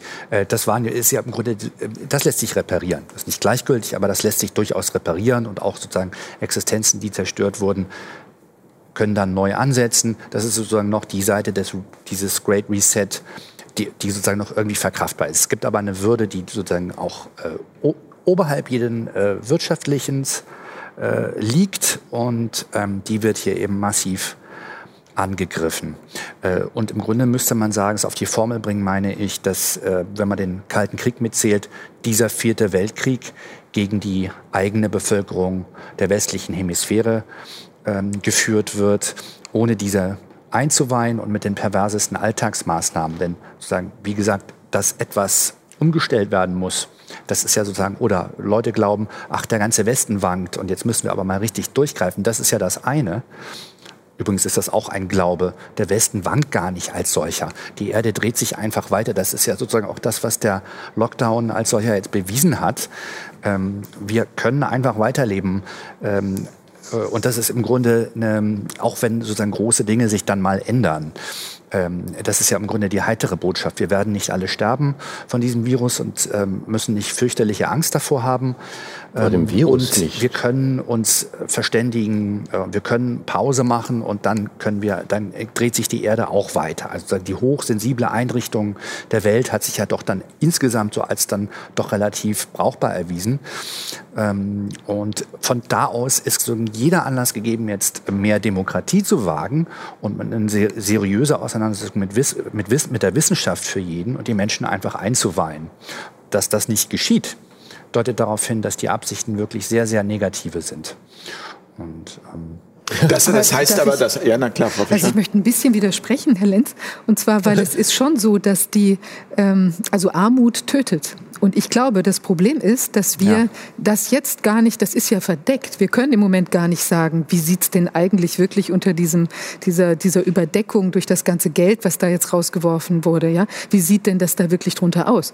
Und ich meine, einmal wissen wir, dass das jetzt in, in, in also Entwicklungsländern, die haben ja teilweise völlig ihre Absatzmärkte verloren und also unabhängig von dem, dass man das bestimmt überdenken muss, das System und wie das ja. jetzt ganz anders aufgestellt werden kann. Aber das hätte ja auch, äh, wie ich glaube, Sie eingangs sagten, das hätte ja auch passieren können, dass man das macht in einer ganz normalen Diskussion. Oder Sie sagten das auch, man kann, äh, man hätte gucken können, wo sind jetzt die Probleme? Wir können vielleicht Spekulationen, das können wir jetzt irgendwie mal ausschließen oder hm, verhindern, dass sich das da so, so weiter so, so grandios entfalten kann. Aber dann hätte man das Ganze zu einer sanften Landung führen können. Ich denke, das wäre der richtige Weg gewesen. Und jetzt haben wir aber hier durch diese eine wahnsinnige Fehlallokation von Geld. Wir haben eine unglaubliche, ähm, also so eine, eine Vernichtung, die natürlich dazu führen wird, dass eben ganz viele Bereiche einfach nicht mehr so funktionieren werden. Und das zum Beispiel auch das, wenn wir sagen, hier die, die äh, Risikogruppe, die Alten, die wir unterstützen müssen. Ja, wir werden doch möglicherweise einen Zusammenbruch von unseren sozialen Strukturen haben, sodass die Leute eben gar nicht mehr so eine tolle Pflege bekommen. Also das greift alles zueinander. Und wir sehen das im Moment wirklich einfach noch überhaupt gar nicht in der, in der da, Dimension des, der Verheerung. Nur ganz, darf ich ganz ja, kurz? Aber bitte, natürlich. Ganz kurz, äh, ich wollte nicht nicht missverstanden äh, äh, werden, äh, Frau Fischer. Ich habe diese Sache mit der wirtschaftlichen, äh, mit den Schäden wirtschaftlichen alleine auf die Impfstoffanschaffung äh, äh, bestellt. Natürlich ist es so, natürlich ist es das ganze Lockdown, ja, wirtschaftlich so katastrophal ist und das Millionen von Menschen schon gestorben sind wegen Armut. Ich meine, ich habe auch indisches Blut in mir und ich kriege auch mit aus Indien. Wissen Sie, äh, die Menschen verhungern. Nicht wegen dem Impfstoff, sondern weil sie keine Arbeit mehr haben. Von Hand in Mund und das ist all den, unseren Politikern bekannt. Dass es ihnen trotzdem egal ist, das ist das, was so perfide ist. Wissen Sie, ich werde nicht mehr viel reden. Die Leute, die Leute, die jetzt äh, das tun, was sie tun, ihr, die geben mir Hoffnung, weil ähm, ich sehe, dass das die, redliche, die Redlichkeit ist noch da in der Bevölkerung. Und es gibt noch redliche Menschen. Ihr seid eben die Hoffnung, die ich noch habe. Und jetzt, denn die andere Seite ist unredlich. Das ist unser Problem. Und wir können diese Unredlichkeit nicht ertragen. Weil wenn wir das tun, dann ist es so, dass wir die Verantwortung gegenüber unseren Kindern und Kindeskindern nicht mehr gerecht werden. Wir haben im Prinzip, wir sind gescheitert als Eltern, nicht wahr? Das ist das, was wir denken. Und zu scheitern als Eltern ist fast das Schlimmste, zu scheitern als Kinder gegenüber den Eltern und zu scheitern als Eltern gegenüber den Kindern ist das Schlimmste, was passieren kann. Das wäre fast schon äh, ein Schlusswort, aber so möchte ich es nicht stehen lassen, Herr Professor Bakti, weil ich möchte an jeden hier in der Runde noch die Frage stellen, ähm, was was kann jeder Einzelne tun, Herr Dr. Gringmuth? Was ist Ihre Empfehlung? Also es geht ja darum, ähm, die meisten haben Angst. Die haben Angst vor Konsequenzen, die Sie erlebt haben. Sie sind ein gutes Beispiel oder in Anführungsstrichen ein schlechtes Beispiel, aber ähm, für die Konsequenzen, die passieren können, wenn man einfach sagt, hier ist meine rote Linie, bis hier und nicht weiter, jetzt trete ich für meine Rechte ein. Ähm, was, was ist Ihre Empfehlung? Also meine Empfehlung ist, dass dass man sich zunächst doch einfach mal ähm, das natürliche Recht nehmen sollte, seine Meinung zu äußern. Und eingedenk der Dinge, wie sie jetzt gerade anliegen, äh, auch mit äh, dem Infektionsschutzgesetz, finde ich es zum Beispiel, was kann man ganz konkret tun? Man kann die Politiker mal nach ihrer Vision für Deutschland fragen, wenn dieses äh, Gesetz zur Anwendung kommt. Ja? Also äh, Sie müssen doch auch mal eine Vision entwickeln, wenn Sie sagen, hier, wir, wir, wir machen ein Gesetz und äh, mit dem können wir dann äh, ab unglaublich niederen Inzidenzwerten jegliche Drangsalierungsmaßnahmen durchführen, die unsere als Mensch und als, als, als, äh, als Wesen eigentlich mehr oder weniger ersticken. Da finde ich, dann muss man den äh, Politikern mal die Frage stellen, was ist ihre Vision, wenn das angewendet wird? Was ist ihre Vision für Deutschland? Was ist ihre Vision, äh, wenn 13 Millionen Kinder äh, in ihrer Entwicklung behindert werden? Ja? Was ist ihre Vision mit mit einem nicht entwickelten äh, Impfstoff zu verabreichen. Nicht getestet, ja. Äh, Oder nicht, nicht ausreichend nicht, getestet, er wird ja genau, getestet. Genau. Aber. So, also wir, wir, müssen, wir müssen den Mut haben, Fragen zu stellen. Wir müssen uns den Institutionen, die handeln, wir müssen ihnen zeigen, dass wir da sind und dass wir, dass, dass, dass wir Fragen stellen, dass wir das nicht einfach alles so, so äh, passieren lassen. Und ein Stück weit ich bin auch so ein Stück weit durch Tore der Angst gegangen, kann man sagen. Und am Schluss hat es mir gut getan.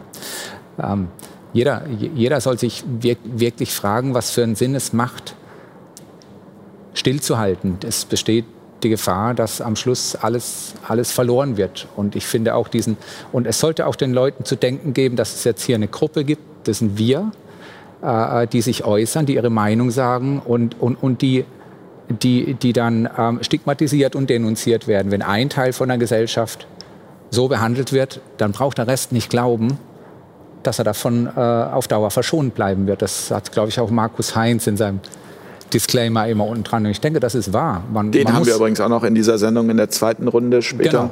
Und das, das, das denke ich, ist so. Ne? Wenn irgendwo das Unrecht sichtbar wird, braucht keiner glauben, dass es darauf beschränkt bleiben wird. Das schlägt immer Von zurück. Daher, Historisch schlägt das muss, immer zurück. Ja, ich möchte sagen, jeder soll sich ein Herz fassen. Ja, jeder soll ein Herz fassen und zu seiner Meinung stehen. Und ich habe so viele Leute erlebt, jetzt, wenn man zum Friseur geht und sonst wo. Ich staune, was die Leute informiert sind. Keiner traut sich. Also, fasst, fasst euch ein Herz. Ja. Herr Lenz, was, was kann der Einzelne tun? Wie wird man angstfreier? Nicht ganz angstfrei, aber zumindest angstfreier. Also zunächst mal sei gesagt, wir sind auch in Deutschland äh, nicht alleine. Das ist keine allein nicht deutsche Erfindung, sondern wir stehen da mit den Demokratiebewegungen gegen das Corona-Regime auch äh, zusammen äh, mit den Leuten in Tel Aviv, in ähm, Melbourne, in Neapel, äh, in Marseille und so weiter und so fort. Also es gibt auch äh, in Mumbai, in Bamako, in Afrika und so weiter. Also es gibt also weltweit durchaus Hoffnung. Ähm, und der Einzelne kann, glaube ich, tun, ja, so Stufen äh, checken, bis zu welcher Stufe man gehen kann. Es ist ja wirklich verständlich angesichts auch des sozialen und vor allen Dingen ja, ähm, also wirklich staatlich ultrarepressiven Drucks da ausgeübt wird, ähm, dass jetzt nicht jeder sich wehren kann, eben aus dieser existenziellen dann dreuende Not, wenn man einfach äh, mit Berufsverboten dann belegt wird, weil man dies oder jedes nicht umsetzen möchte. Aber da können ja zum Beispiel Beamte relativ leicht doch ein ganzes Stück weit gehen, denn als Beamter genießt man besonderen Schutz und hat auch besondere Verpflichtungen, auf die man sich berufen kann, zum Beispiel die Remonstrationspflicht. Aber für den Einzelnen im Alltag ist es ja zum Beispiel, zum Beispiel ein Taxifahrer äh, sagte, fragte mich, möchten Sie gerne, dass ich eine Maske aufsetze? Nein, auf gar keinen Fall. Für mich bitte, bitte nicht. So, das ist doch zum Beispiel ein Mittel. Ähm, dann bestimmte Dinge auch einfach nicht umzusetzen. Ähm, in England gibt es zum Beispiel eine Initiative, dass alle Ladenbetreiberinnen und Betreiber hängen. Also gibt es eine Plakatinitiative, also hier kein Maskenzwang, wir äh, diskriminieren auch niemanden, wir fragen niemanden, das kommt gar nicht in Frage. Sie sind willkommen, Sie sollen hier einkaufen, nicht bei Amazon oder sonstigen äh, großen äh, Internetkaufhäusern, die übrigens kräftig profitieren. Der volkswirtschaftliche Schaden oder überhaupt globalwirtschaftliche Schaden bezieht sich ja auf Klein- und Mittelstand im Wesentlichen, auf die Arbeiterschaft. Äh, und die oft vergessenen Tagelöhner ähm, und drinnen, die ähm, komplett ausgesperrt sind, auch noch von ihrer wirtschaftlichen ähm, Existenz. Das ist übrigens ein Segment, das äh, von Gewerkschaften und vermeintlich linken Parteien in Deutschland einfach überhaupt nicht mehr überhaupt nicht erfasst wurde zuvor. Ähm, die gehen dann Kaffee trinken äh, vom Bundestag einmal rüber, lassen sich einen Kaffee, Kaffee, servieren, geben 20 Cent Trinkgeld und wissen gar nicht, äh, also, dass man mal eine Vertretung machen will. Das sind genau die Leute, die sind jetzt tatsächlich vollkommen am Ende. Und natürlich der afrikanische Kontinent und so weiter. Das kann man noch machen. Äh, und dann eben checken, wie äh, äh, immer noch ein Stück weitergehen und dann auch mal sagen, ach, also versuchen auch selber den Puls unten zu halten und sagen, nein, nö, ich möchte das nicht so. Und, und, und auch zu merken, nein, dass einen das nicht sofort umbringt, wenn man mal. Ähm, Na, das ist ja die gute Nachricht bei ja. allem. Es gibt glücklicherweise keinen Zombie-Virus, der uns jetzt alle dahin raffen wird. Das ist ja eine sehr gute Nachricht. Nicht nur auf das Virus bezogen, sondern auch darauf, dass wenn man mutiger wird, dass man nicht sofort ja. dafür. Ähm, auch wenn man so ein bisschen passiver Widerstand ist, ja schon viel gemacht. Ich kann mich ja hier hinsetzen und sagen, nein, nein, ich möchte, ach, hatte ich jetzt gerade vergessen oder ich habe da meinen Schal, da liegt da hinten, mache ich gleich. Ähm, und, und vor allen Dingen anderen Leuten äh, nicht so auf den Senkel zu gehen. Also sie nicht zu denunzieren, sie nicht zu verfolgen, sie nicht anzuschauen. Das steht einfach keinem Menschen zu, für überhaupt gar nichts. Beziehungsweise da muss schon einiges passieren, ähm, dass man Menschen so angehen kann. Und äh, das einfach nicht machen und ansonsten in der Nachbarschaft ins Gespräch kommen äh, mal eine Andeutung machen und so weiter. Und dann guckt man ja, kann man ja gucken, wie weit man kommt. Und ich glaube auch, Erschöpfung ist einfach auch ein gutes Mittel des, Wider des Widerstands. Einfach zu sagen, wirklich, ich kann nicht mehr. Also wenn ich jetzt dann sterben muss, weil ich diesen Virus kriege, weil ich jetzt hier diese Maßnahmen nicht umsetze und ähm, hier nicht irgendwie auf Leute einprügle als Polizist und sich einfach hinsetzen und sagen, nee, ich, ich muss jetzt auch die Maske ab, ich, ich sitze jetzt hier. Ähm, ich, ich kann jetzt nicht mit, äh, äh, mit, mit in den Einsatz oder, oder so. Ich kann das nicht umsetzen. Ähm, und als Parlamentarier, also das ist ja unser Gesetzgeber, äh, Bundes, Bundestag und Bundesrat, eben sich ans, ans, Gewissen zu erinnern und zumindest mal zu sagen, was hier los ist.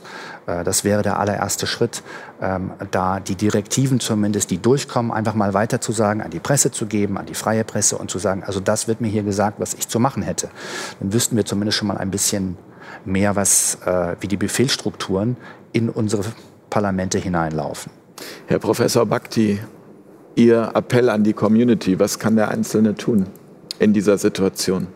Äh, ich glaube, dass ich mir am meisten hoffen würde, dass die Mitmenschen, Mitbürgerinnen und Bürger dieses Landes an ihre Politiker gehen, in die Landtage, und sie fragen nach der Wahrheit und verlangen, dass die Sache mal offen diskutiert wird. Das ist ihr Recht.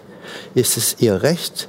Und wenn sie von diesem Recht Gebrauch machen, dann würde es endlich zu der Diskussion kommen, die wir hier die Sie versuchen zu organisieren an diesem Tisch, vergebens. Aber wenn, das glaube ich nicht. Äh, wenn die Bevölkerung das verlangt, dann können die Politiker schlecht ausweichen. Das ist das, was ich glaube. Und alles andere ist ein bisschen Kleinkrieg. Das Zweite, und dann bin ich fertig, ist, dass Sie die Augen und Ohren offen halten sollten, weil die Juristen sind schon unterwegs und es gibt neue Möglichkeiten, sich zu wehren gegen die Maskenpflicht, Quarantänebestimmungen. Es gibt tatsächlich jetzt Möglichkeiten, sofort Nein zu sagen, das mache ich nicht. Äh, und äh, diese Möglichkeiten sind neu.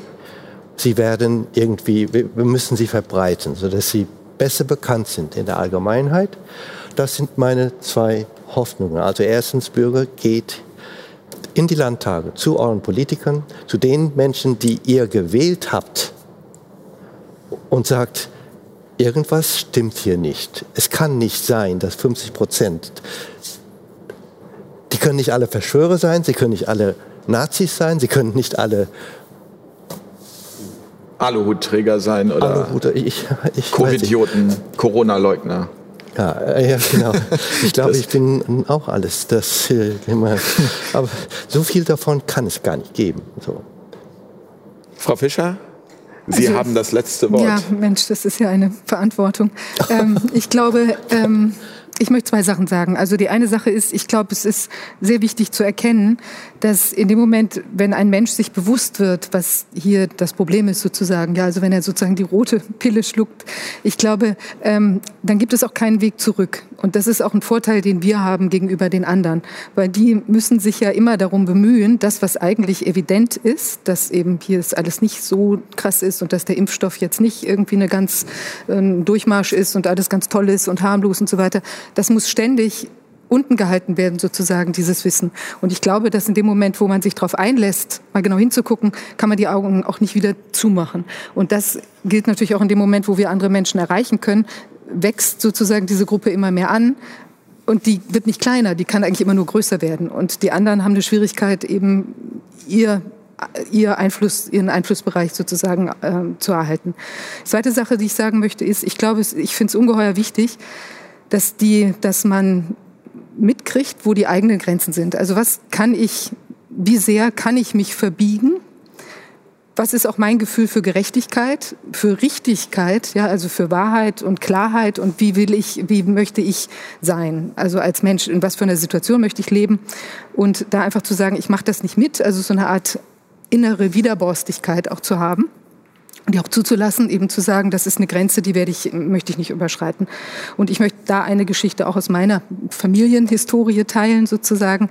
Ähm, wir haben ja in, in der Familie haben wir einen, einen NS-Widerständler, ja, also mein Großonkel, ein katholischer ähm, Pfarrer, der sich äh, geäußert hat von der Kanzel, und zwar ausgerechnet gegen die Euthanasiebestrebungen der Nazis, hat sich gegen eben die äh, Aktivitäten da in Bezug auf das Töten von alten und behinderten, kranken Menschen, hat er sich entschieden ausgesprochen, mehrfach und ist dann 1942 auch von der Gestapo abgeholt worden und tatsächlich in Dachau dann auch kurz danach zu Tode gekommen.